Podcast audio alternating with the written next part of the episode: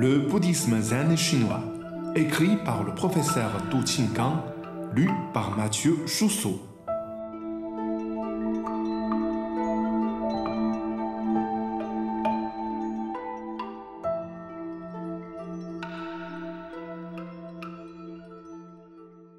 Le bâton de De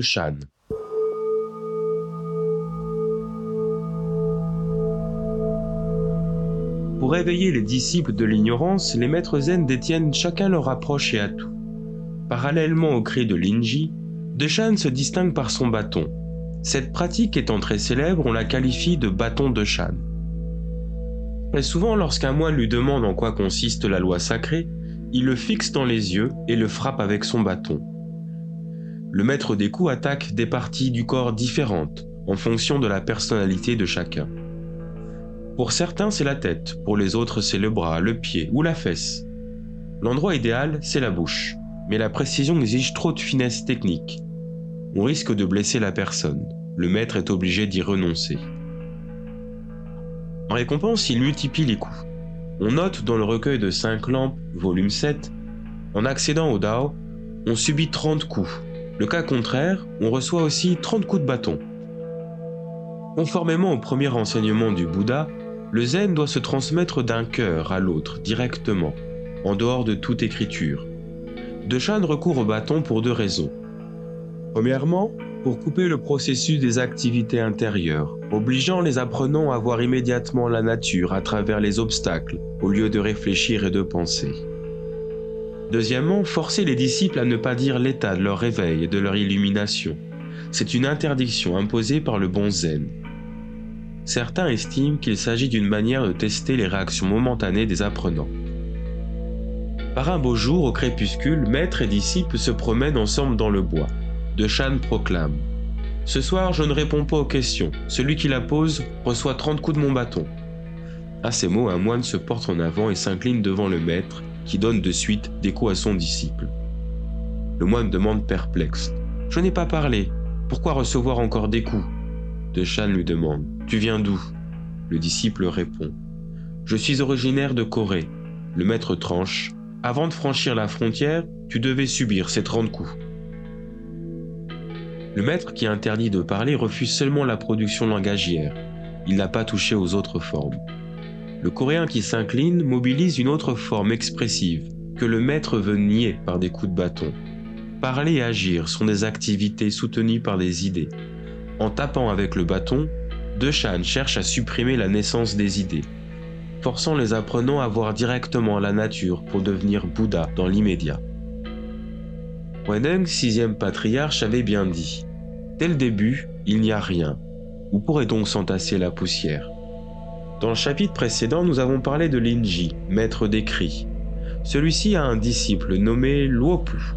Il est chargé par son maître d'aller briser les coups de bâton chers à De Shan. Linji lui chuchote.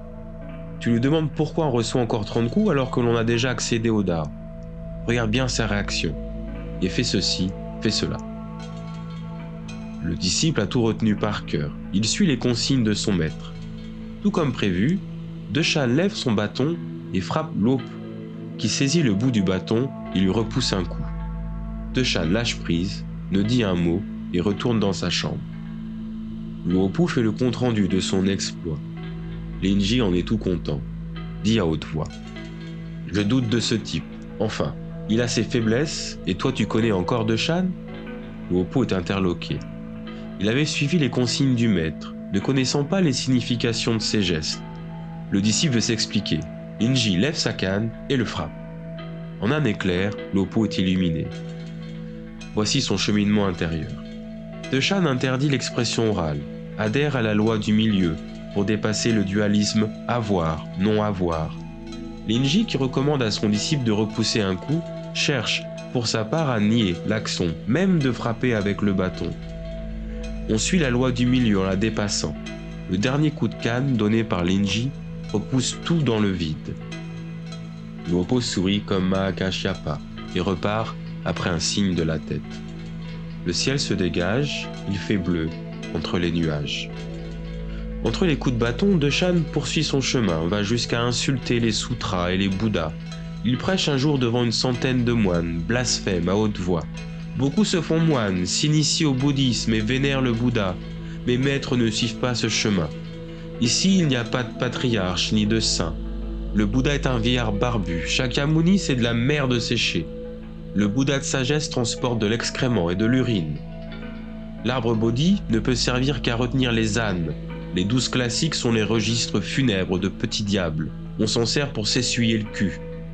Les quatre récompenses et les trois talents, tant de Bouddha et de hauts moines, ne peuvent que garder les tombeaux des autres, comme des diables. Ils n'arrivent pas à se sauver. Nous nous attardons en ce moment sur certains éléments biographiques de Dechan, parce que pour mieux agiter son bâton, ce maître a connu quelques tournants dans sa vie. Il est né en 782 au Sichuan, dans l'actuelle ville de Deyang, et vécut 84 ans sur la planète qui tourne à vitesse pas toujours régulière. Devenu moine à 20 ans, il s'initie d'abord au Chan du Nord, connaît très bien les bibles bouddhistes, excelle à prêcher le sutra de diamant, jouit d'une très grande réputation dans sa province.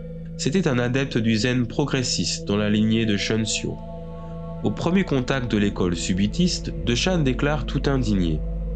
Le moine doit traverser mille épreuves et obstacles pour s'approprier l'allure bouddhiste. Les diables du Sud osent prétendre que l'enseignement puisse se transmettre directement au cœur et que l'on devient Bouddha en deux secondes ayant vu sa propre nature. Je vais chasser ces diables et les éliminer, tous, pour venger notre Bouddha.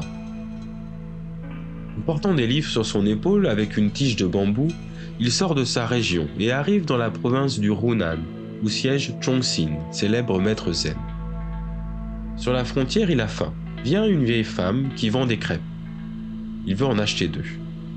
La vieille dame lui demande C'est quoi ce que tu transportes sur l'épaule? De Shan répond fièrement Ce sont les livres que j'ai écrits qui aident à mieux comprendre le sutra du diamant. La vieille dame lance un défi j'ai une question. Si vous pouvez me répondre, je vous donne à manger gratuitement.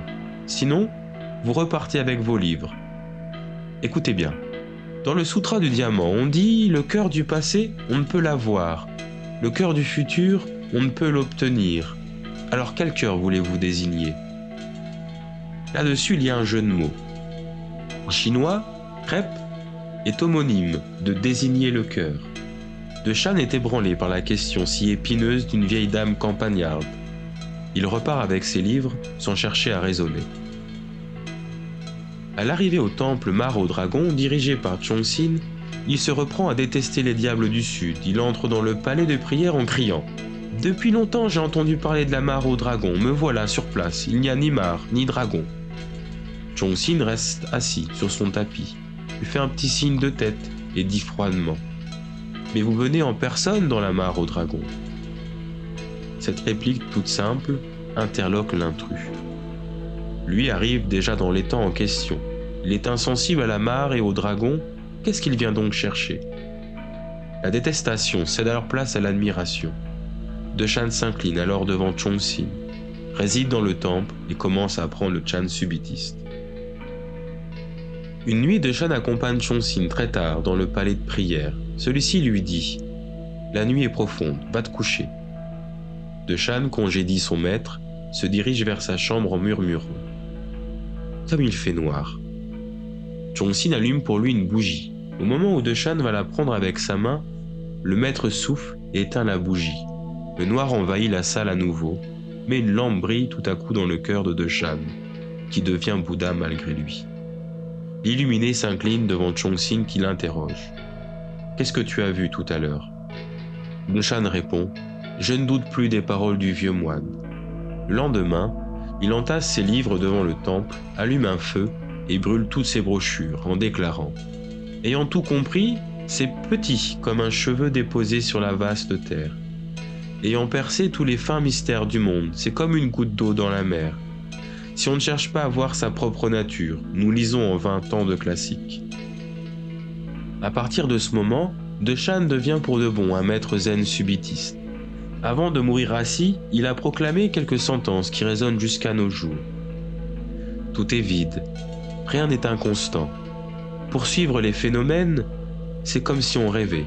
Une fois réveillé, il ne nous reste plus rien dans les mains et tout autour. Les livres ont été brûlés, les fumées disparues. Mais nous retenons par cœur le bâton de Shan, qui est devenu un symbole du Chan chinois, au même titre que l'écrit de Linji.